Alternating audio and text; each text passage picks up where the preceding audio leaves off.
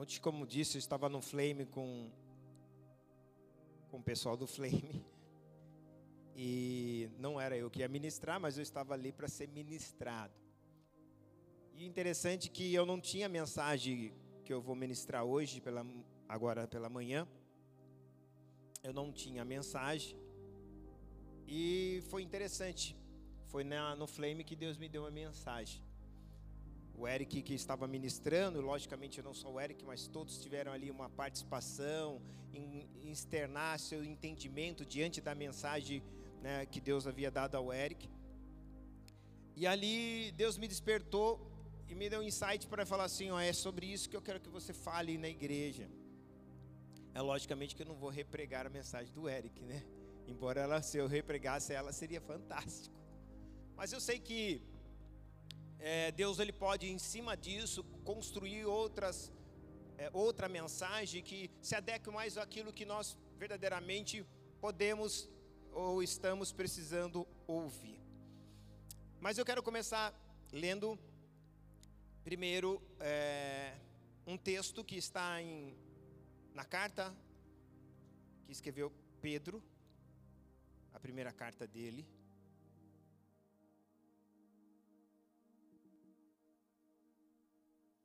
Pedro, capítulo 1.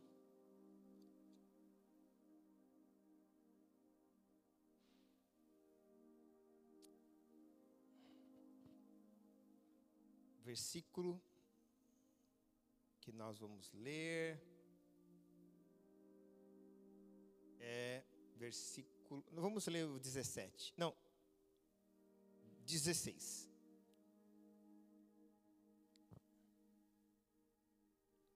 Diz assim: Porque está escrito: sede santos, porque eu sou santo. Invocais por Pai aquele que, sem acepção, sem acepção de pessoas, julga segundo a obra de cada um. Andai em temor, durante o tempo da vossa peregrinação aqui na terra. Sabendo que não foi com coisas corruptíveis, como prata ou ouro, que fosse resgatado da vossa vã maneira de viver, que por tradição vocês herdaram de vossos pais.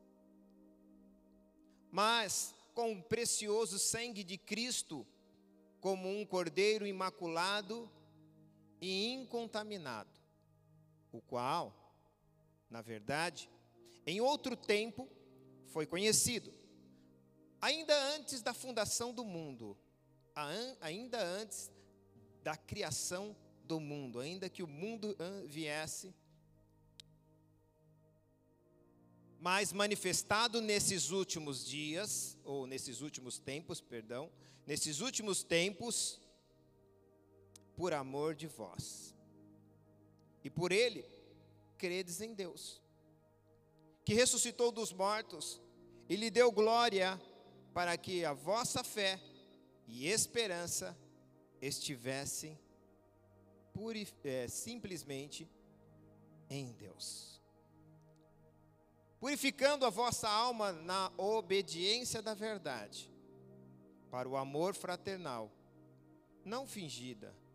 Amai-vos ardentemente uns aos outros, com um coração puro, sendo de novo gerados, não de semente corruptível, mas da incorruptível pela palavra de Deus viva e que permanece para sempre. Porque toda carne é como a erva, toda a glória do homem como a flor da erva. Secou-se a erva, caiu a flor, mas a palavra do Senhor permanece para sempre. E esta palavra que entre vós foi evangelizada. Efésios capítulo 1.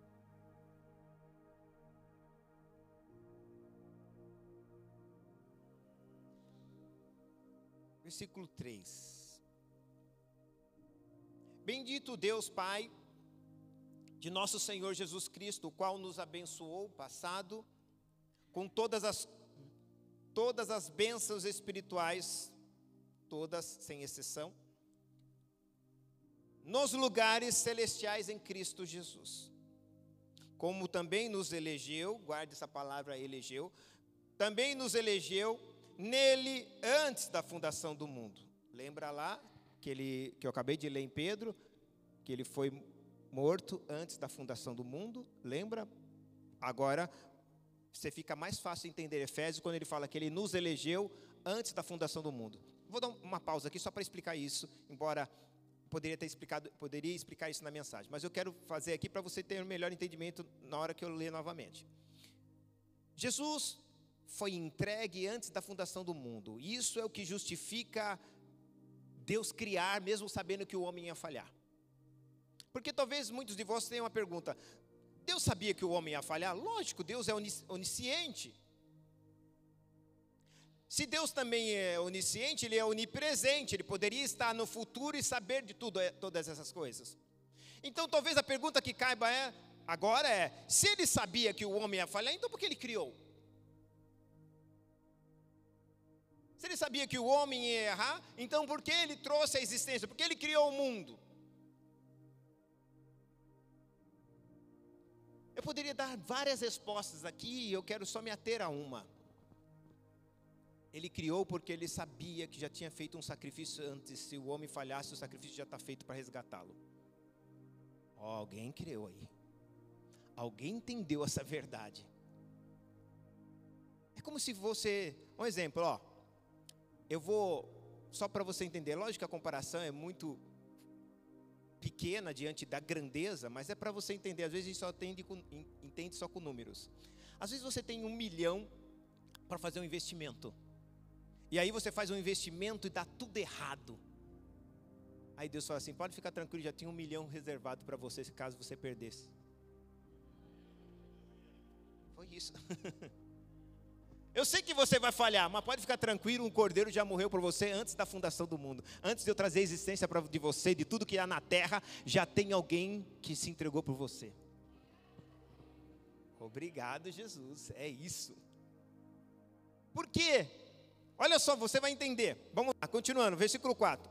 Como também nos elegeu nele, nele, em Jesus, porque ele morreu por nós, nele, antes da fundação do mundo para que fôssemos santos, aí tem o conceito importante, santos e irrepreensíveis diante dele em amor. Nós vamos falar já sobre isso. E, no, e, nos, e nos predestinou, predestinou, para quê? Para sermos filhos. Eu vou criar um monte de ser humano, mas meu intuito é que eles nasceram para ser filhos. Predestinação que tem é que um dia eu e você tenhamos e possamos ser filhos. Vamos lá, que aí tem muita riqueza aqui que a gente vai falar. Continuando. Filhos de adoção por Jesus. Oh, Jesus é que nos dá. O Pai que nos adotou por meio de Jesus. Se eu tenho Jesus, seu, lembra aquele texto que diz assim: Todos quanto o aceitou, fala de Cristo, deu-lhes o poder de serem feitos filhos de Deus. Então, se eu aceitei a Jesus, eu recebi a predestinação de ser agora filho. Continuamos, vamos lá que é muitas riquezas aqui, eu não vou ficar dando pausa, porque o, o texto é, é, é grande, eu não quero ser exaustivo aqui lendo. Vamos lá para si mesmo, segundo o beneplácito da sua vontade, para louvor e a glória da sua graça, pela qual nos fez agradáveis a si no amado. Em que temos, que é outra palavra, já falamos de elegeu, predestinou, e que temos redenção, já vou explicar sobre isso, pelo seu sangue e remissão das ofensas, segundo a riqueza da sua, da sua graça que ele tornou abundante para conosco em toda sabedoria, prudência, descobrindo-nos o mistério da sua vontade, segundo o beneplácito que propusera a si mesmo, Quarta palavra importante, de tornar-nos a congregar, congregar, congregar, se ajuntar, ajuntar novamente em Cristo todas as coisas, na dispensação da plenitude dos tempos, tanto as coisas que estão nos céus, como as coisas que estão na terra. Nele digo que, nele, nele digo, em quem também fomos feito herança, havendo sido predestinado conforme o propósito daquele que faz todas as coisas segundo o conselho da sua vontade. E por fim, a quinta palavra que é importantíssima também, com o fim de sermos para o louvor. Elegeu, predestinou, redimiu, congregou para o seu louvor. Vamos lá para o louvor da sua glória, nos, nós que primeiro esperávamos em Cristo, e em que também vós estáis, depois que ouvistes a palavra da verdade, o evangelho da vossa, da vossa salvação, e tendo nele também crido, foste selado, selados com o Espírito Santo da promessa o qual, olha só, o qual é o penhor da nossa herança, para a redenção da possessão de Deus, para louvor da sua glória. Só até aí. Feche seus olhos por um instante. Pai, nós queremos te agradecer por tudo que já pudemos viver nesse dia, por toda a adoração que já foi elevada a Ti. Nós estamos aqui sentados para te ouvir, mas com um coração de adorador. Te agradecemos por esta palavra, e eu sei que o Senhor irá falar conosco, não porque o Senhor tem a necessidade de falar conosco, mas na verdade nós temos a necessidade de ouvir para sermos diferentes. Que o Senhor fale conosco da maneira que tu queiras, e que teu Espírito Santo tenha total liberdade, Senhor, que a minha vontade, meu intelecto, tudo o que sei, não interfira naquilo que o Senhor quer, queira nos comunicar nesta manhã. Não é nada sobre o quanto eu possa saber, mas sim o quanto o Senhor deseja nos revelar. E é por isso que nós contamos com Teu Espírito Santo, que é Ele, e é por meio dele que nós verdadeiramente podemos glorificar a Cristo, porque esta é a função que ele tem, como das três missões que ele tem, a terceira é: e ele me glorificará. Santo Espírito, glorifica Cristo neste lugar, por meio desta palavra, por meio de tudo que o Senhor, Santo Espírito, irá fazer em cada coração, em cada vida aqui. Traga mudanças de paradigmas em nós, mudanças de pensamento, a palavra metanoia, mudança de mente, traga a cada um de nós que possamos ter uma mente diferente, senão não teremos atitudes e comportamentos diferente, diferentes. Nos traga a mente de Cristo, porque é através dela e por meio dela que verdadeiramente conseguiremos te agradar. Assim eu te louvo, te agradeço, e como já disse Jesus, teus são todos os créditos, méritos e honra, não só hoje, mas para todos sempre. Amém.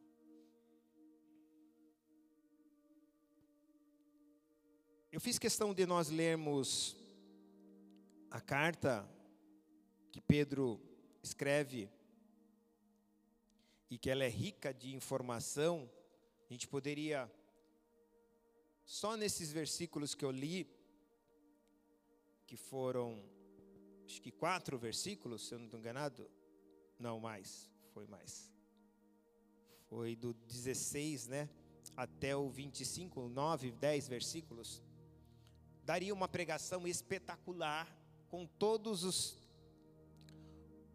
as falas e as verdades e as palavras que estão aqui. Mas eu queria só me atentar a uma fala dele, desse desses tantos versículos que eu li, para a gente voltar em Efésios, que o Efésios é o, a parte principal da onde eu quero poder pregar e comunicar a vocês algo. Então eu quero ressaltar aqui duas partes, que a primeira é o versículo 18 do capítulo 1 de primeira, da primeira carta a Pedro, que ele fala assim, ó, sabendo que nós precisamos saber, ter conhecimento disso, que você e eu fomos comprados, sim ou não? Todos nós somos comprados. E o que é interessante é que há uma diferença em ser comprado e uma diferença em ser criado. Talvez a gente pode nos alegrar em ter ser criatura de Deus. OK? Mas o que a gente precisa entender é que quando Deus nos criou, Ele nos deu o arbítrio. O que, que é o arbítrio? A capacidade que eu e você tem de podermos decidir, ou melhor, fazer escolhas. E quando Ele nos cria e nos dá o direito de fazer escolha, nós sempre vamos poder, nós sempre poderemos fazer escolhas positivas ou não. Porque a escolha sempre será nossa. E aí, dependendo das nossas escolhas, dependendo das nossas escolhas, é o que vai determinar o nosso futuro. Eu gosto muito da, de uma frase do Albert Einstein que ele diz assim: tenha atitudes ricas para não ter resultados pobres. pobres. Tenha atitudes ricas para não ter resultados pobres. Então as nossas escolhas sempre vai estar determinando o nosso presente e desenhando o nosso futuro. Então ela vai fazer o desenho de como é muito fácil, só olhar para uma pessoa, o que ela está fazendo hoje, dá para ter mais ou menos menos o desenho de como será a vida dela lá na frente. Exemplificar. Uma pessoa que vamos usar, já que a gente está dentro de uma igreja, eu podia usar profissionalmente, mas vamos usar o fato de a gente estar tá aqui. Uma pessoa que está buscando a Deus, orando, jejuando, não dá para desenhar o que ele vai se tornar lá na frente? Não dá para imaginar? Se ele permanecer assim, se ele continuar assim, aonde, o que ele vai se tornar? Sim ou não? É isso que nós precisamos entender. Paulo vai dizer assim: sabendo que vocês foram comprados. Aí eu, eu mudo um pouquinho, porque o que é comprado tem muito mais valor do que é criado. Talvez não me expressei melhor, é, correto. Aquilo que foi comprado tem mais significado do que aquilo que foi criado. E vou provar isso para você.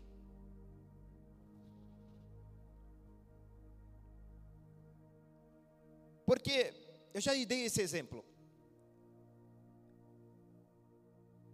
A prancha, por exemplo, essa prancha ela foi criada por alguém. Para quê? Para estar tá na água. Sim ou não? Mas quem determina que aonde ela vai ficar? Quem criou? Quem comprou. Vocês concordam comigo ou não? Eu imagino que o Criador deve estar muito, muito, muito confuso. O que uma prancha está fazendo em cima de um altar?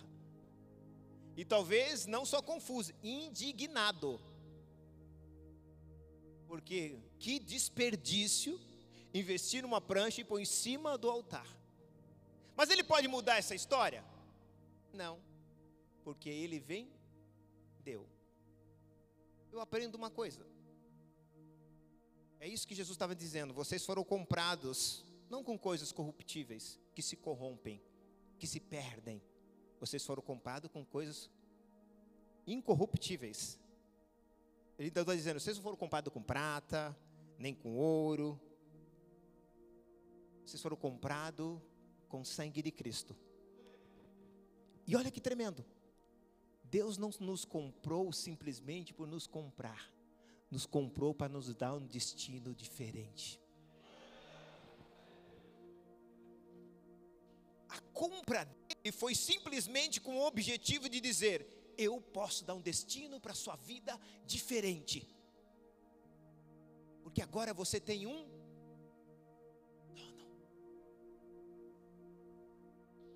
E não é um dono que não te deixa fazer o que fazer, ele te comprou, mas continuou te deixando ter escolhas. Ele continuou te deixando ter, tendo arbítrio, ok? Ele não te comprou para fazer, você só faz o que eu quero. Aliás, vocês são os meus escravos agora. Ele comprou, na verdade, para nos tirar da escravidão do pecado e nos dar a liberdade de dizer agora: não para aquilo que me destrói. Não para aquilo que fere a minha família, não para aquilo que me fere, não para aquilo que não agrada a Deus. Porque o escravo nunca pode dizer não. Então ele compra e nos dá a liberdade. E olha só, que interessante que Paulo está dizendo isso, que ele vai dizer assim: fosse resgatado a vossa maneira de viver, ó, vocês foram resgatados, tirados da vossa vã, vã maneira de viver. E que é interessante que ele diz que foi herdada por tradição dos vossos pais. Eu amo isso. Um dia me perguntaram, uma pessoa me perguntou: Eu não preciso de Jesus. Eu falei: Por quê? Eu nunca roubei, nunca matei, sempre paguei minhas contas em dia, sempre fui uma pessoa honesta, ajudei pobres, ajudei tantas pessoas. Eu não preciso. Tenho uma moral. Nunca fui desonesto nos meus contratos. Eu falei: Ah, você acha que Jesus veio por causa disso? Falou: Pelo menos é assim eu imagino que é. Eu falei: Então tá bom. Deixa eu falar uma coisa para você. Quem deu o seu nome? Falou: Como assim? Eu falei: O seu nome que você chama? Meus pais. Ah, seus pais. Você escolheu os pais que você queria ter? Não. O país que você queria morar? Não. A língua que você queria falar? Não. A cultura que você tem? Não. Você está me dizendo que a sua infância você não teve escolha nenhuma, tudo que você recebeu foi tradição e gerência dos seus pais? É. Falei, então o que você entende de liberdade? Jesus veio para te libertar. Vocês estão aqui ou não? Sete anos da nossa vida a gente sofre ingerência. E a gente sabe que muitas coisas que nós somos hoje, muitas coisas do que nós temos de comportamentos hoje, é decorrente das ingerências que recebemos. E como se fosse uma resposta ao mundo, como se fosse uma resposta ao mundo, de acordo com que eu e você vivemos ou reconhecemos o mundo com a, os traumas que talvez nós tenhamos na nossa infância. Então, cada um, diante de várias situações, vai ter atitudes e comportamentos diferentes uns dos outros, sim ou não? E o comportamento que a gente vai ter não é um comportamento correto, por quê? Eu vou dizer, porque os nossos pais são tão falhos quanto nós. Sim ou não? Tem, são tão limitados quanto nós. Talvez Freud explicou isso de uma maneira tão gloriosa. Freud diz assim: que todos nós vivemos de miséria humana. Todos nós. Depois da queda, todos nós vivemos de miséria humana. Então, o que, Jesus veio, na verdade, fazer? nos libertar da miséria humana. E quando ele diz assim, vocês foram comprados das vossas tradições, não é porque você quer ser assim, porque você reage assim. Porque vocês tiveram na infância, muitos de nós, todos nós, lógico, não muitos de nós, todos nós, tivemos na infância estímulos negativos que faz nós termos comportamentos vãos, indignos, que não são agradáveis. E nossa mente, nossa mente, nossa mente, presta atenção.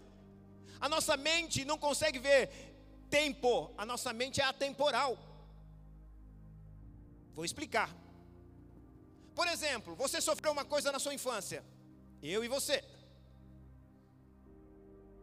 Aí você começa a contar para um amigo, para uma pessoa, e você começa a chorar. O que está acontecendo? Você está sofrendo alguma dor? Não, porque é uma situação lá do seu passado. Não que isso não seja uma dor ali. Mas aquilo é sentimento? Emoção. Emoção. Então, você abre uma portinha de sentimento que você teve lá na sua infância, e quando você começa a falar agora, suas emoções começam a aflorar e você começa a chorar. Por quê? Porque uma situação que não foi resolvida lá atrás. Qual é o propósito de Jesus? Nos libertar de tudo isso. Vamos continuar. Mas ele diz: mais com o precioso sangue, 19. Precioso sangue de Jesus. Como um cordeiro imaculado, não incontaminado. Que no, em qual, no outro tempo, foi conhecido antes da fundação do mundo, mas manifestados há dois mil anos atrás, nesses últimos tempos, por amor de nós. Só até aí. Então, por que Jesus nos comprou? Para nos dar a liberdade, primeiro ponto. Segundo, que nós tornamos filhos por meio dele. Fala, filhos por meio dele.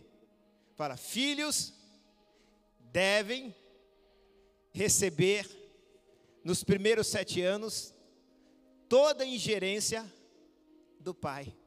Por isso que você nasce de novo.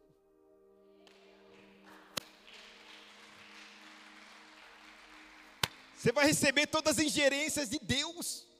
Só que o problema é querer, depois de nascer de novo, se tornar, querer se tornar criança. Talvez David Keelan cantou muito bem esse versículo. Quero ser como criança, te amar pelo que és, voltar à inocência. Me ajude aí. E acreditar em ti. Mas vamos lá, vamos lá. Mas vontade de crescer. Ó, oh, torna-me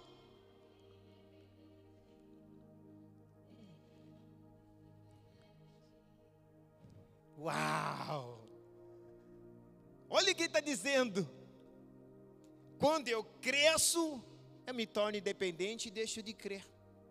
Por isso que quando nós nos convertemos, nós nos batizamos, começa um processo novo de vida. E o Pai vai colocar em nós tudo aquilo que colocou em Cristo Jesus. Eu já poderia terminar aqui e estaria satisfeito. Eu estaria, com toda sinceridade. Mas o Espírito não quer que eu termine aqui, ele quer que eu continue. Vamos para Efésios. Que aí Efésios é tremendo. E o Pai não somente nos, Jesus não somente nos salvou, e eu fiz questão de falar, mas o propósito dele também era nos eleger. E nos elegeu nele, em próprio Jesus, antes da fundação do mundo, Efésios 1:4, antes da fundação do mundo, para que fôssemos santos, irrepreensíveis diante dele. Essas duas palavras, talvez uma causa muita controvérsia no nosso meio. Porque geralmente a gente acha que santo é uma pessoa que não peca. E ao contrário, santo é uma pessoa que está buscando ser como Cristo é. O que mais faz nós pecarmos é a nossa maneira de pensar. Ai, pastor, isso é óbvio.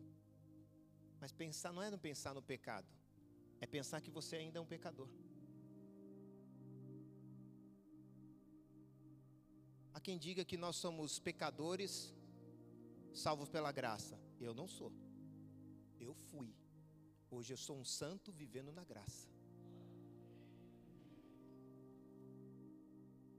Se você pensar que você é um pecador salvo pela graça, na tua mente, Provérbios 23, 7 diz assim: se eu não estou enganado, eu acho que é isso. Dá para colocar? Eu acho que é. Provérbios 23, 7.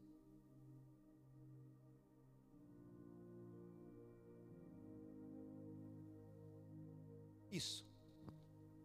Diz assim: Porque como imaginou a sua alma, assim é. Eu fico pensando, o que, que ele queria dizer? Que nós somos produtos daquilo que falamos? Somos produtos daquilo que imaginamos ou pensamos. Se você pensa que você é um pecador, salvo pela graça, você vai ser sempre o quê? E pecador tem um comportamento de pecador. Agora, se você fica pensando, eu sou um santo, você vai ser o quê? Santo, e vai ter atitude de santo. As suas atitudes são de acordo com o que você pensa de você. É por isso que Jesus não te salvou para você continuar sendo pecador. Ele salvou para que você tenha primeiro uma mudança de mentalidade. Eu fui um pecador, eu fui passado, eu fui um pecador salvo pela graça. Hoje eu sou um santo vivendo na graça de Deus. Mentalidade. É por isso que as pessoas não conseguem se livrar do pecado. Sabe por quê? Porque ela sempre está falando: eu tenho que parar de pecar, eu tenho que parar de pecar, eu tenho que parar de pecar. O que está na tua mente? Pecado. O que você vai fazer? Pecar. Agora, o que se dizer assim, eu quero ser santo, eu quero ser santo, eu quero ser santo, eu quero ser santo. O que está na tua mente? O que você vai fazer? Se santificar. Parece tão fácil, né? Parece tão fácil. E é. Por isso que o propósito de Deus é mudar a mentalidade, mudar a nossa capacidade de pensar, mudar a nossa capacidade de enxergar. Não adianta você ter vontade se você não tem mente para isso. Vou repetir, parece meio contraditório, mas não adianta você ter vontade se você não tem mente disso. Para ser mais claro e objetivo. Não adianta você ter vontade de água se você não tem mente para água, só Coca-Cola. Eita, peguei meia dúzia aqui. Meia dúzia é, faz, meia dúzia é muito mais, né? Meia dúzia é o que eu tomo durante a semana, pastor. Vocês estão entendendo isso? E ele vai dizer assim: santo, irrepreensível, que é outra palavra também que tem muita dificuldade, nós temos muita dificuldade de entender. Irrepreensível é alguém que nunca vai ser repreendido. É em partes. E alguém, porque eu digo fala assim, ó, uma pessoa que nunca vai ser repreendida é porque ela nunca falhou. Mentira. O irrepreensível é aquele que, quando errou, antes que venha a repreensão a ele, ele se, reconhe ele repre se reconhece, pede perdão. Isso que é irrepreensível. O irrepreensível não é alguém que não falha. Deus está tratando com humanos, Deus não está tratando com deuses. Para que você e eu não falhemos, ok? A não ser que há um Deus, ou alguns deuses no nosso meio. Aí você pode ser irrepreensível, como o mundo mostra aqui que é irrepreensível. Mas o que eu quero que você entenda, irrepreensível, não é alguém que não falha, é alguém que reconhece a sua falha antes de ser repreendido. Presta atenção, que tremendo isso que ele está dizendo. Então, resumindo essa palavra, elegeu. Nós fomos eleitos para quê? Ser santos e irrepreensível. Olha a sua eleição e a minha eleição. É para duas coisas. Para ser santo e irrepreensível. Quando eu sei que uma pessoa é eleita? Quando ela está buscando a santidade e ela está sendo irrepreensível na sua vida. Ela entendeu que é a eleição de Deus. Segunda coisa, ele nos, versículo 5, nos predestinou para filhos de adoção. Olha só, já disse isso. Filhos de adoção. Por Jesus Cristo, para si mesmo, segundo o beneplácito da sua própria vontade, para a glória de Deus. Eu aprendo outra coisa aqui. Que nós fomos predestinados com um propósito. Qual o propósito? Sermos filhos. Então eu entendo que quando eu tenho uma atitude ou um comportamento de filho, eu estou mostrando para falar assim: esse aí é predestinado.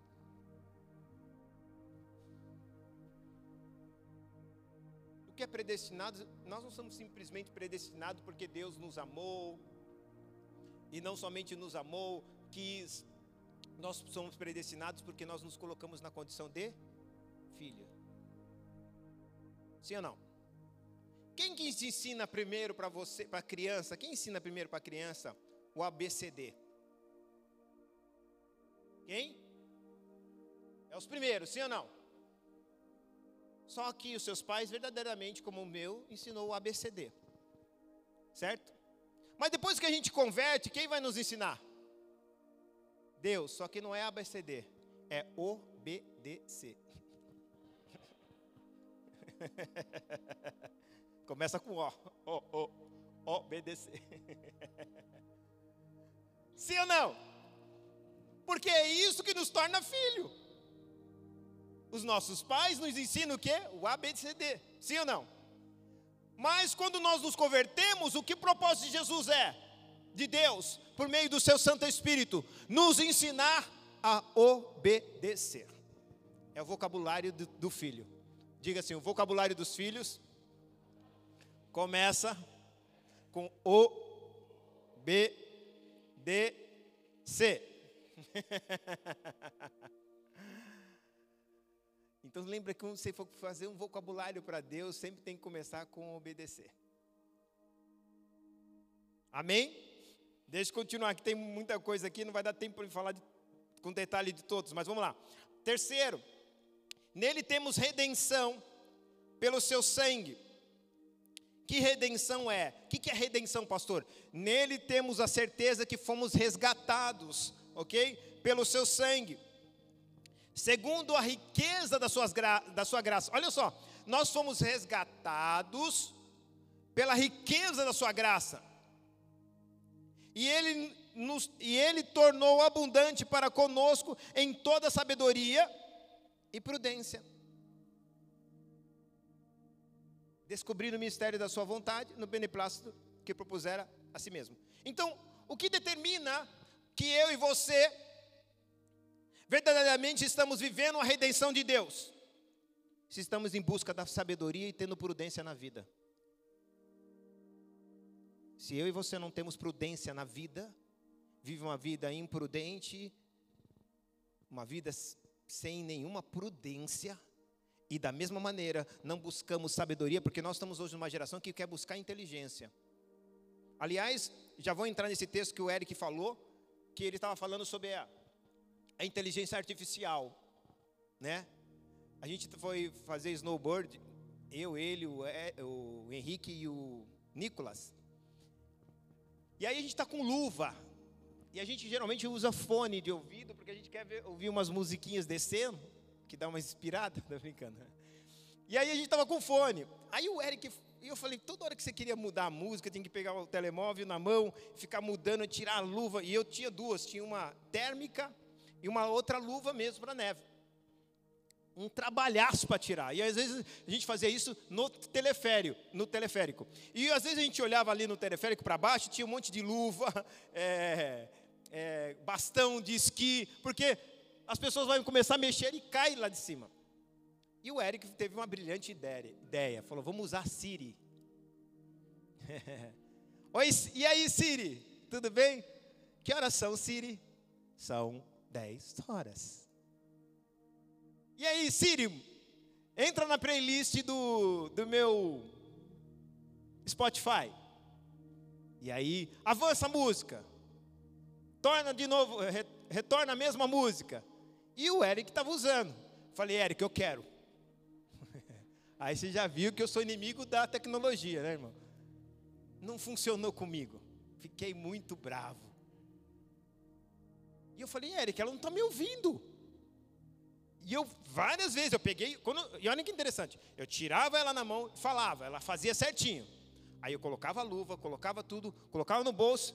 E aí, Siri, parecia que estava morta. Eu desisti, irmão, desisti. Eu sei que eu sou inimigo da tecnologia, mas tudo bem. Mas onde eu quero chegar?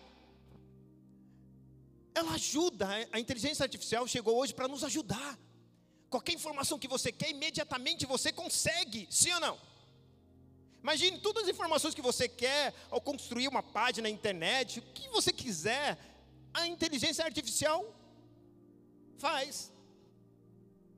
Não há nada de errado isso, não é uma crítica quanto a isso, mas o que eu quero que você entenda, se o homem criou a inteligência artificial, Deus nos deu a sabedoria celeste. E quando você quer saber das coisas espirituais, não é para a inteligência artificial, é, é para o Santo Espírito de Deus que dá a sabedoria para nós, nós vamos ter nele. E hoje todo mundo quer as coisas artificiais. Até eu perguntei, a Ana estava lá, e a Ana foi muito sábia na resposta. Eu falei, por quê? Eu falei, se as mulheres vão saber dizer. Eu falei, se você pegar uma, uma, uma planta na sua casa, te oferecer uma planta artificial e uma planta natural, qual você vai querer? Ela disse, eu quero a natural. Eu falei, mas por que você quer a natural? Porque eu gosto de cuidar. Hoje vivemos uma geração que é, que é artificial porque não quer cuidar de nada, não quer dispensar tempo para nada. Até porque que é artificial, porque não morre, dura mais. Não vai me incomodar, não vai dispensar de mim valores para eu ter que comprar alguma coisa para adubar, sei lá, seja o que for, para cortar. Artificial é muito fácil, por isso que nós vivemos numa geração artificial. Tudo que é artificial. Agora imagine, aquilo que é natural tem que dar trabalho. Por isso que eu sempre disse isso na ceia. Quando nós temos a ceia, um dia me perguntaram, pastor, pode comprar aquelas arranjos artificiais? Falei, não. Uva artificial? Não. Porque senão você não entende o que significa. A ceia se representa morte e vida. Não pode, tem que ter coisas que são verdadeiras, primeiro, porque o artificial é mentira. Segundo, tem que ter vida. Estão entendendo ou não? E nós vivemos hoje numa geração que a geração quer se preocupar com o quê? Só com aquilo que é artificial. Põe lá, irmão. Está lá. Não vai, não vai dispensar tempo meu, trabalho, a gente não quer cuidar. E se tiver que, tiver que, ter, tiver que cuidar, que não fale, não me desobedeça. Pode até latir e miar.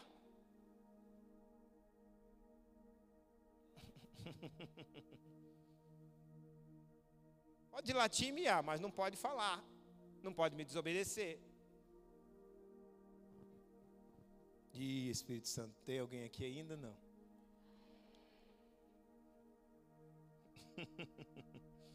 Vamos lá, eu tenho que ir, não dá tempo de eu falar. Queria falar tanta coisa, mas não vai dar tempo. Ele vai dizer assim, ó, redenção. O que mostra para mim nós que nós temos vivemos uma vida de redenção, que de fato nós somos resgatados por Deus, é quando nós verdadeiramente estamos buscando sabedoria não inteligência artificial, sabedoria divina e prudência. E não estou aqui dando, volta a dizer, não alguém falar, pastor, só porque ele é inimigo da tecnologia, está criticando a inteligência artificial. Irmão, tem muita gente que está indo bem profissionalmente por conta disso. Isso foi uma ferramenta maravilhosa, ok? O que eu estou dizendo é que a gente precisa entender que da mesma maneira que você faz uso todos os dias da inteligência artificial, por que não fazer da sabedoria divina de Deus? Que está muito mais tempo e disponível para nós, há muito mais tempo do que é essa inteligência artificial. Vocês estão aqui? Vamos lá. E aí, versículo 10: tornando a congregar em Cristo, ou seja, essa palavra é muito legal, que ele está fazendo assim, fazendo com que nós, significa que nós estamos nos reunindo, olha só, novamente, ou reunindo ou se juntando em um só lugar. Olha só, congregar em Cristo. Nós estamos nos reunindo novamente, nos juntando em um só lugar. Cristo. Em Cristo. Aí, faça essa pergunta para mim que eu quero responder para você. Por que, pastor? Porque quem está em Cristo, nova criatura é. Ah, você não entendeu. Vocês entenderam? Vocês entenderam ou não? Ele está congregando, reunindo todos nós para estar em Cristo. Para quê? Para que aqueles, todos aqueles que estão em Cristo, nova criatura é, as coisas velhas já se passaram, eis que tudo se fez novo. Está vendo como é tão fácil a Bíblia? É tão fácil, a gente precisa só simplesmente entender isso.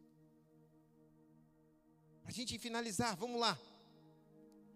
E aí a gente fala assim: já, já fomos eleitos, já fomos predestinados como filhos, já fomos redimidos, e agora nós estamos debaixo de sabedoria e prudência, não de imprudência, eu não sou uma pessoa imprudente com a vida, imprudência, imprudente com o meu tempo. Aliás, eu aprendi o que Salmos, Salmo 90 diz: Ensina-me, Senhor, a contar os meus dias, para que eu adquira um coração sábio. É isso? Vamos ver. Salmo 90, eu acho, eu não lembro o versículo, mas eu sei que o Salmo é 90. Peraí. Eu acho que é 10. Vamos ver. Se eu estou bom de memória.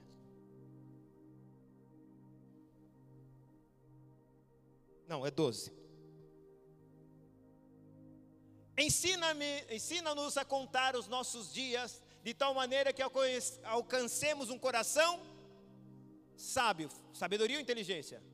Sabedoria. Mas ele diz assim: ensina-me a contar os meus dias. Então, uma pessoa sábia sabe contar os seus dias. E ele não conta da, do início para cima. Ele conta do tempo que lhe resta para baixo. Vou dar um exemplo como a gente conta do nosso nascimento para cima. Quando alguém faz aniversário, você fala assim: parabéns, meu irmão, por mais um ano de vida. Mais um não, menos um, você vai morrer daqui a pouco. Você está mais perto da sua morte cada dia que você completa do que. Sim ou não? mais um não, menos um. É ruim de ouvir isso, né? Mas essa é a verdade. E quando. Presta atenção, agora presta atenção. Uma pessoa que conta por mais um, ah, amanhã eu faço, tem mais um, daqui um ano tem mais um. Agora, se ele conta menos um, será que o ano que vem vou ter ainda? A vida dele começa a mudar, seus pensamentos começam a mudar, e ele para de adiar o que eles têm que fazer agora. Ele para de adiar aquilo que ele tem que fazer agora, porque ele não sabe quanto tempo ele tem ainda, mas ele sabe que está perto dele partir. Sabe por que a gente vive uma vida sempre protelando, deixando Jesus para depois, deixando as coisas de Deus para depois, porque a gente acha que a gente é imortal. O Superman ou a Capitã Marvel. Vocês estão aqui mesmo? Para a gente finalizar aqui essa parte que eu quero terminar aqui, que ele vai dizer assim, ó versículo 11 do capítulo 1 de Efésios. Nele digo que em quem também fomos feitos herança. Lembra que a Bíblia diz que filhos são heranças? Sim ou não? Quando você se torna filho, você tornou uma herança. Uau! Irmão, sabe o que, que eu. Ai, eu amo isso. Presta atenção. Herança é uma coisa que todo mundo quer. Sim ou não? Alguém vai falar, eu não quero do meu pai. Ah, você não quer agora. Se ele morrer, duvido que você não vai pegar. Você vai dar para o vizinho. Não, pode ficar com a herança do meu pai. Eu até concordo que você não vai brigar agora, não vai querer nada, nem deve brigar depois também. Embora tem muita gente que briga, sai até na mão, né? Mas o que eu quero que você entenda, herança é uma coisa boa. Herança é algo que alguém batalhou muito, trabalhou muito, dedicou muito para te dizer: é tua. Vocês estão aqui? E aí, olha só, ele diz: vocês foram feito herança, irmãos, o céu quer você. Não, vou repetir, você não viu. O céu quer você. Essa herança é para estar no céu. Você é para estar no céu. Olha só. E ele vai continuar dizendo: havendo sido predestinados, como já havia dito, conforme o propósito da, daquele que, nos fa, que faz todas as coisas, segundo o conselho da sua vontade, e agora que é o versículo importante, com o fim de sermos para o louvor da sua glória nós, os que primeiro esperamos em Cristo. Olha só, nós, tudo isso, passamos por uma eleição, depois por uma predestinação, depois por uma redenção, nos congregou com um só objetivo: para o louvor minha vida tem que ser para o louvor de Deus. E olha só, versículo 13, ele diz assim: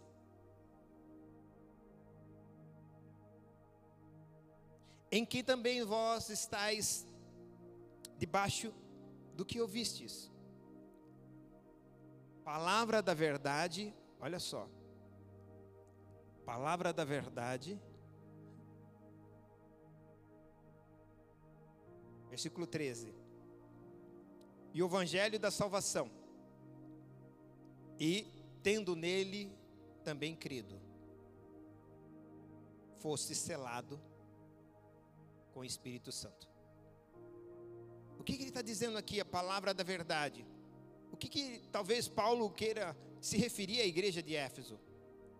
Eu entendo que Paulo queria se referir, se referir à palavra da verdade como uma mensagem divina revelada nas Escrituras sagradas o que Deus, a verdade de Deus sobre Ele, sobre o seu plano de redenção e sobre a sua vontade a despeito da humanidade. E a palavra da verdade, ela revela sobre o pecado, a necessidade de salvação e a obra redentora de Deus. É isso que ele está falando também vós estáis debaixo disso, da palavra da verdade. Diante de um mundo de tantas mentiras, nós podemos ter essa convicção que Deus tem uma palavra da verdade. Como disse, esse livro não mente, mente é quem faz mau uso dele. E ele diz ainda sobre o evangelho da salvação. E o termo evangelho significa boa notícia. Porque não adianta você ter verdade, mas não ter boa notícia. Ah, você não viu. Fala assim, olha para o termo e fala assim: Deus é muito bom. Deus tem verdade e boa notícia. Porque não adianta só ter verdade, sim ou não? Tem umas verdades que a gente pudesse não ouvir, ou você anda diferente de mim? Mas tem umas verdades que vêm com boa notícia. Tipo assim, você vai conseguir. Vai dar tudo certo.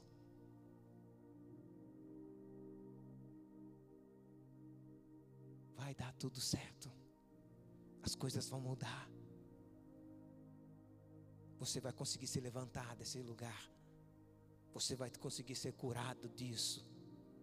Você vai conseguir alcançar teus propósitos e objetivos. Então, olha só, O termo evangélico significa boa, boa notícia.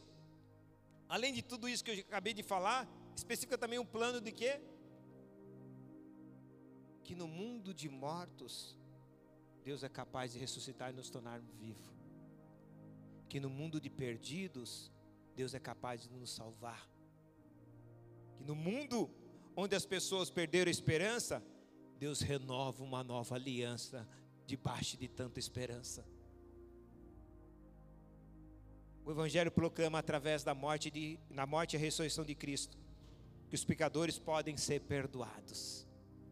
Uau!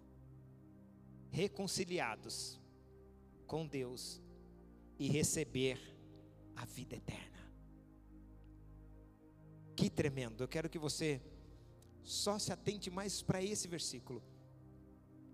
Quando nós temos a palavra da verdade e o evangelho da vossa salvação, que eu acabei de dizer, e que nós também cremos nele também crido, cri, acreditado em Cristo, crido em Cristo. Então vamos lá, três coisas: palavra da verdade, o evangelho, quando nós não nos ofendemos com a verdade de Deus, ok? Tem muita gente que fica ofendido com a verdade de Deus. E só se ofende com a verdade de Deus quem quer viver na mentira do diabo.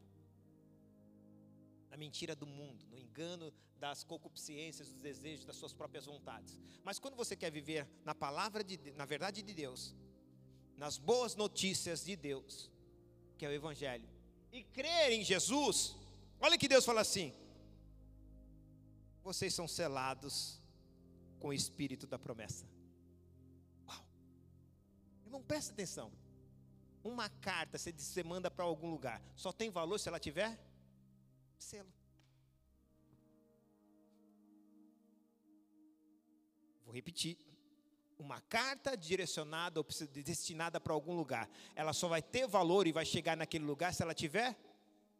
Agora você vai entender por que Paulo diz que nós somos carta viva. Não vou repetir quando Paulo diz que nós somos cartas vivas escritas por Deus, não, com, não por tábuas de pedra, mas escrita no nosso coração. Você é uma carta, mas só tem valor se tiver o selo do Espírito Santo. Uh! O teu valor está no selo. E esse selo, presta atenção, esse selo só vem quando eu aceito a verdade de Deus, aceito as boas novas de Deus e creio que Jesus Cristo é o meu Salvador. Eu quero que você feche seus olhos. Tinha tanta coisa para dizer, mas não dá. Quem sabe a gente compartilha isso, continua.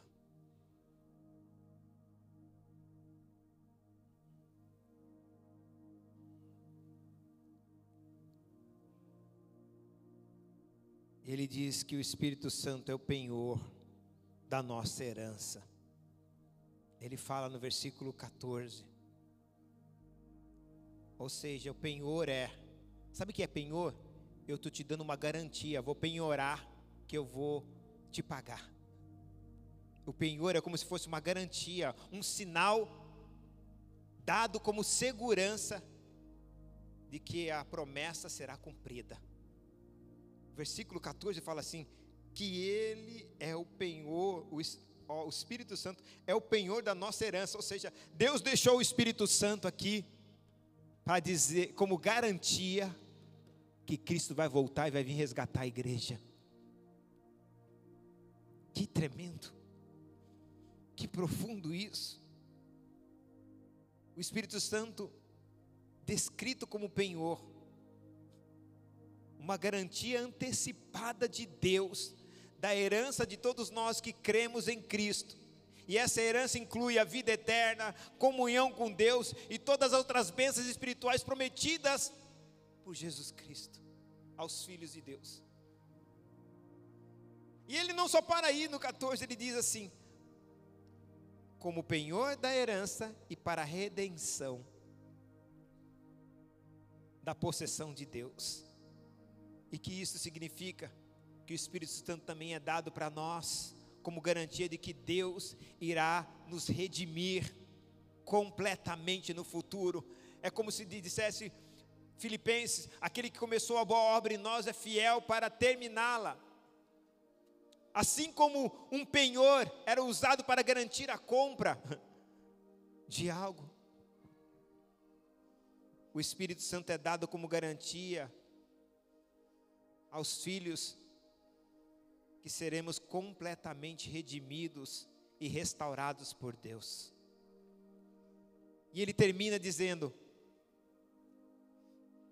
penhor da nossa herança, redenção da nossa da possessão de Deus para o louvor. E essa frase destaca o maior propósito de todas as bênçãos e ações de Deus em relação a nós. Tudo que se faz, incluindo a concessão do Espírito Santo como penhor e garantia, é para o louvor e para a glória de Deus para a grandeza e sua bondade. E nós cristãos somos chamados para viver uma vida de uma maneira que glorifique a Deus, reconhecendo as suas obras, celebrando as suas obras e acreditando na sua redentora salvação. Pai, eu quero te agradecer, Senhor, por tudo que nós ouvimos aqui nesta manhã. E nada do que nós ouvimos foram algo de sabedoria humana, foi tudo da tua palavra. Nós estamos aqui, Senhor, para verdadeiramente não só ouvir essas palavras, mas tomar posse dessas palavras. Nós nos consideramos privilegiados em ouvir esta mensagem que nos mostra o que nós que nós somos eleitos que nós fomos predestinados para filhos. É óbvio que aí compete a minha escolha, querer ou não querer. Mas nós fomos predestinados para esse fim. Nós não fomos predestinados para ser criatura de Deus, mas filhos de Deus. Ou podemos ainda continuar vivendo como criatura de Deus e morrer como criatura de Deus, ou entender que mais do que ser uma criatura de Deus, eu posso ser um filho de Deus, e todo filho vai morar com seu pai um dia.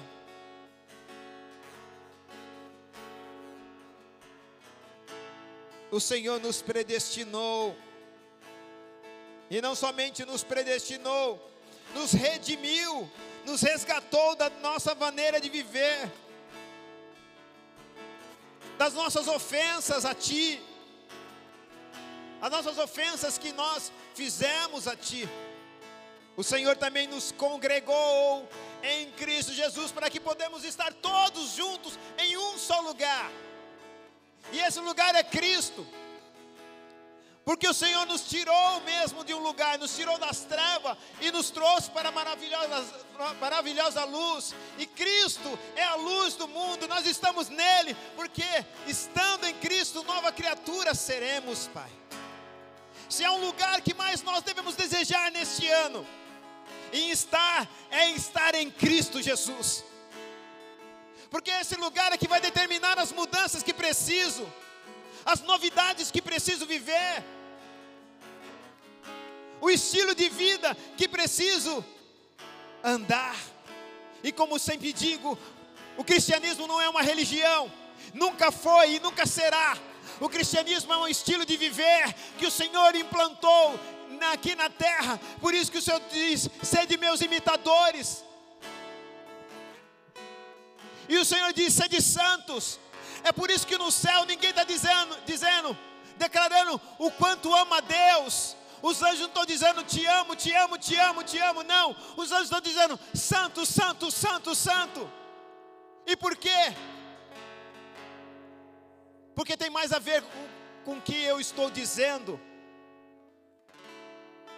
do que simplesmente o que o Senhor está recebendo. Porque quando eu estou dizendo santo, santo, santo, eu estou mentalizando o que eu preciso ser, o que eu preciso me tornar, até os anjos sabem disso, porque lá no céu teve uma rebelião, onde um terço dos anjos deixaram de ser santo, mas dois terços ficaram lá dizendo: Santo, Santo, Santo. Ou seja, aqui só tem santidade, aqui só tem santidade. É assim que nós queremos viver, Senhor. Separados para Ti, congregados em Ti, para o Seu louvor, como disse, e o selo do Teu Espírito Santo, é que verdadeiramente mostra que somos a carta que chegará ao destino, porque nenhuma carta sem, carta sem selo ou ela volta para o remetente, ou ela fica extraviada, retida. Mas uma carta com selo, ela tem que chegar no destino. Ela tem que chegar no destino e nós vamos chegar no destino pelo qual o Senhor nos separou e nos elegeu. Em Cristo Jesus, obrigado, Senhor, por cada vida que está aqui e eu declaro, Pai, que esses são os teus filhos, essa é a tua igreja. E a partir de hoje eles vão passar a ter um entendimento diferente da sua vida. Que o mais importante não é o que você faz, mas é quem você está se tornando nele. Porque o céu não é o lugar de quem fez alguma coisa para Deus, o céu é o lugar de quem se tornou filhos de Deus, e os filhos também fazem, mas nem todos aqueles que fazem significa que são filhos. O Pai nos libertou, nos deu a liberdade novamente, e nos deu a escolha de nós decidirmos se devemos ser filhos ou não. Nós escolhemos continuar sendo filho, Pai. Perdoa as nossas fragilidades, perdoa as nossas fraquezas. mas nós queremos priorizar o Senhor acima de tudo. O Senhor é a nossa prioridade em todas as coisas. E eu sei quando priorizar a Ti, Senhor, o Senhor vai me tornar prioridade Tua. Porque o Senhor mesmo disse que, o Senhor, que nós somos sacerdócio real, povo adquirido, nação santa, nós somos teus escolhidos. Nos ensina verdadeiramente ser gente como gente deve ser. E nós estamos aqui para receber, Pai, a ingerência do teu reino, a tua ingerência, para que o Senhor possa dizer o que o Senhor disse para Jesus, quando ele estava ali, saindo do batismo. O Senhor disse para ele: este é meu filho amado, a quem muito me alegro. E eu amo o Senhor ter dito essa frase, porque o Senhor poderia ter dito para ele na cruz. Mas o Senhor disse no início do ministério dele, no batismo. Porque se o Senhor dissesse na cruz, muitos poderiam dizer: o Pai amou ele por tudo que ele fez. Mas o Senhor disse no batismo, antes de ele fazer qualquer coisa: eu a amo, amei ele por tudo que ele se tornou. Por tudo que ele é. Deus não se alegra, não nos ama por aquilo que nós fazemos, Deus nos ama por aquilo que nós estamos nos tornando, e é isso que nós queremos, Senhor, nesta manhã. Nos tornar semelhante a Cristo, nos tornar semelhante a Ele, na sua conduta, no seu caráter, na sua prudência, na sua sabedoria. Nos ensina a ser igual a Cristo. Vamos adorar o Senhor, fique de pé no teu lugar. Aos que receberam e aos que creram em seu nome.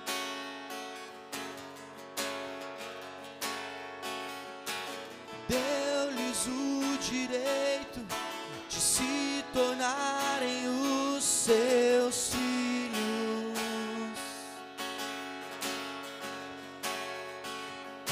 O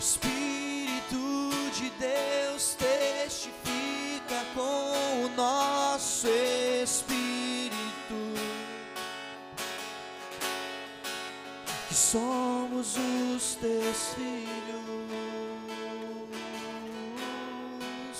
Somos os teus filhos. Somos os teus filhos.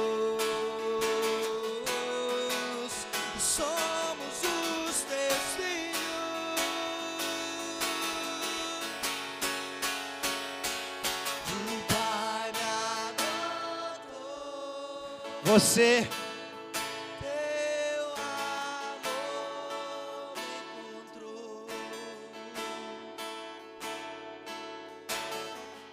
Eu era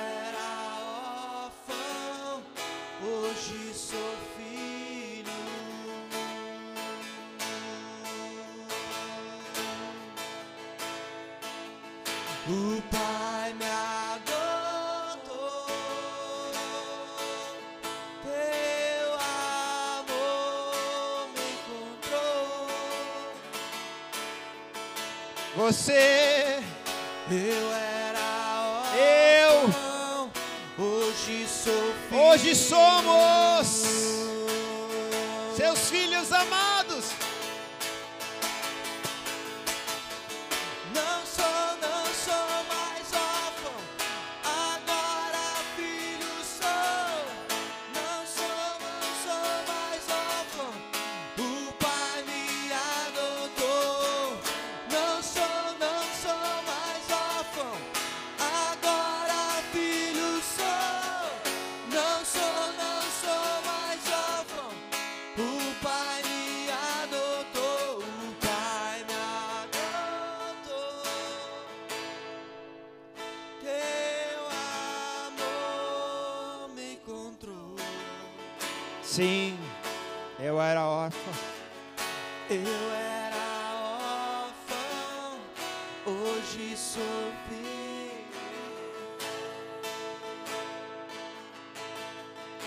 tua condição hoje. Eu irei por aí levando essa identidade.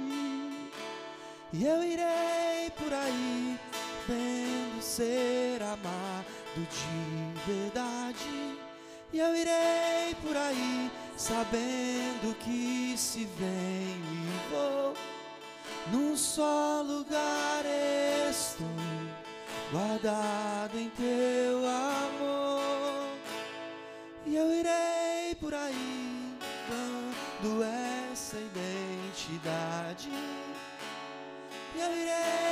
aí sabendo ser amado de verdade.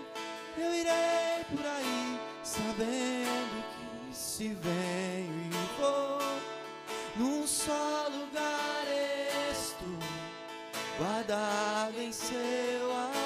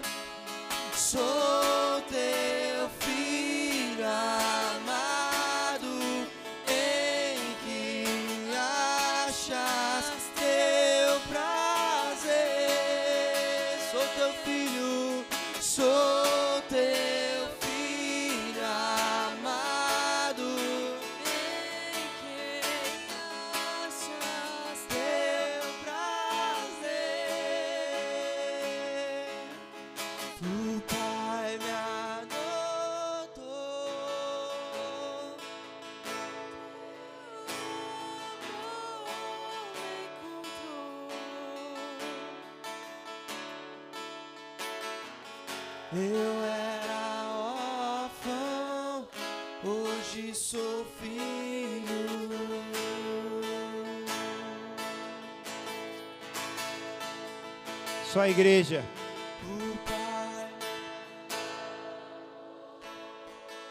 Cante com todo o teu fôlego. Essa é tua verdade de hoje.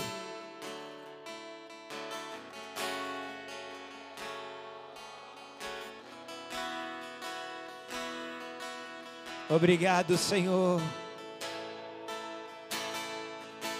Obrigado.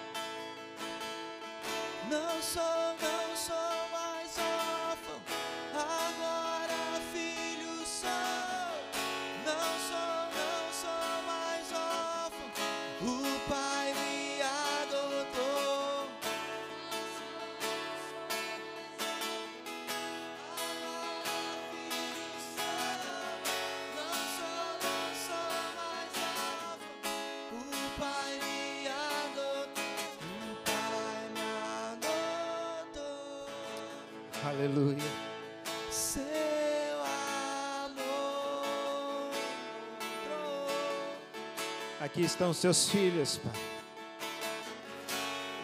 Declarando A tua paternidade sobre eles. Aqui estão seus filhos declarando, Senhor, o teu amor a ti como Pai. Aqui estão seus filhos declarando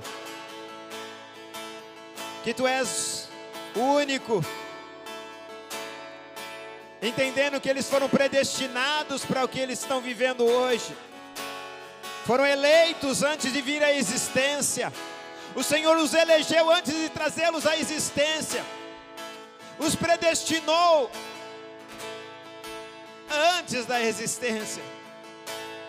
Mas os redimiu nesse século presente. Os resgatou da vã maneiras de viver que nós estamos, estávamos vivendo. E nos congregou. Nos congregou. O Senhor não, não só nos deu uma carta de liberdade, como a lei áurea, a princesa Isabel deu. E depois daquelas pessoas com aquela carta de liberdade, não tinha casa, não tinha para onde ir, porque elas não tinham nada, eram escravos com liberdade, sem casa, sem direção, sem dinheiro, sem reserva. E muitos voltaram para o seu senhor e se tornaram escravos porque achou que era melhor viver como escravo, mas ter uma casa, algo para comer, do que ter a liberdade e não ter para onde ir. O Senhor fez diferente. O Senhor nos livrou, nos salvou e nos congregou em Cristo e disse: Eis que venho sem demora, vou preparar um lugar para vocês. O Senhor não nos deixou sem para onde ir. O Senhor não nos deixou órfão. O Senhor deixou um penhor, o Espírito Santo, a garantia que com essa liberdade, Senhor, nós não precisamos mais voltar para a escravidão do nosso passado, para a escravidão de tudo que vivemos, ou até mesmo pelas, para, para a vida vã que vivíamos, herdadas pelos nossos pais. Te amo, Jesus. Te amamos, Pai. Te amamos, Santo Espírito. Obrigado pela obra que o Senhor fez em cada vida aqui nesta manhã. Eu sei que foi algo grandioso e glorioso. E que isso vai marcar a vida dos seus filhos, porque eles vão começar a mudar a maneira de olhar para eles. Nunca foi sobre perfeição, foi sobre santidade. Nunca foi sobre não errar, mas ser irrepreensível. Que os seus filhos aprendam isso. O propósito do Senhor não está aqui para condenar ninguém. O propósito do Senhor está aqui para salvar a humanidade. Foi isso que os judeus não entenderam. Os judeus queriam um Cristo que os livrasse dos romanos. Mas o Pai mandou um Cristo para salvar os humanos. E dos quais eu me incluo. Obrigado por ser salvo por ti, Jesus. Obrigados por minha família ser salva por ti, Jesus. Obrigado pelos meus pais ter sido salvos por ti. Os meus irmãos, os meus sobrinhos. Obrigado, Senhor. E eu desejo isso que eu estou vivendo para todos aqui, Senhor. Que eles possam dizer também que os seus pais, seus irmãos, seus sobrinhos, e eles possam dizer não o que eu estou dizendo, mas que eles possam dizer o que Josué disse: Eu e a minha casa serviremos ao Senhor. Eu e a minha casa serviremos ao Senhor. Josué não disse, eu e minha casa servimos, ele trouxe o futuro para perto dele, eu e a minha casa serviremos ao Senhor. E é isso que nós declaremos, declararemos nesta manhã. Diga, eu e a minha casa serviremos ao Senhor. Declare de novo, eu e a minha casa serviremos ao Senhor. Se você crê, aplauda Ele. Obrigado, Jesus. Aleluia. Aleluia. Erga suas mãos. Diga se o Senhor é por nós. Quem será contra nós? Diga, operando Deus na minha vida, como filho, quem irá impedir? Diga, o Senhor além de ser meu pai, é o meu pastor, e ele, e nada me faltará. Oremos a oração que Jesus nos ensinou. Pai nosso,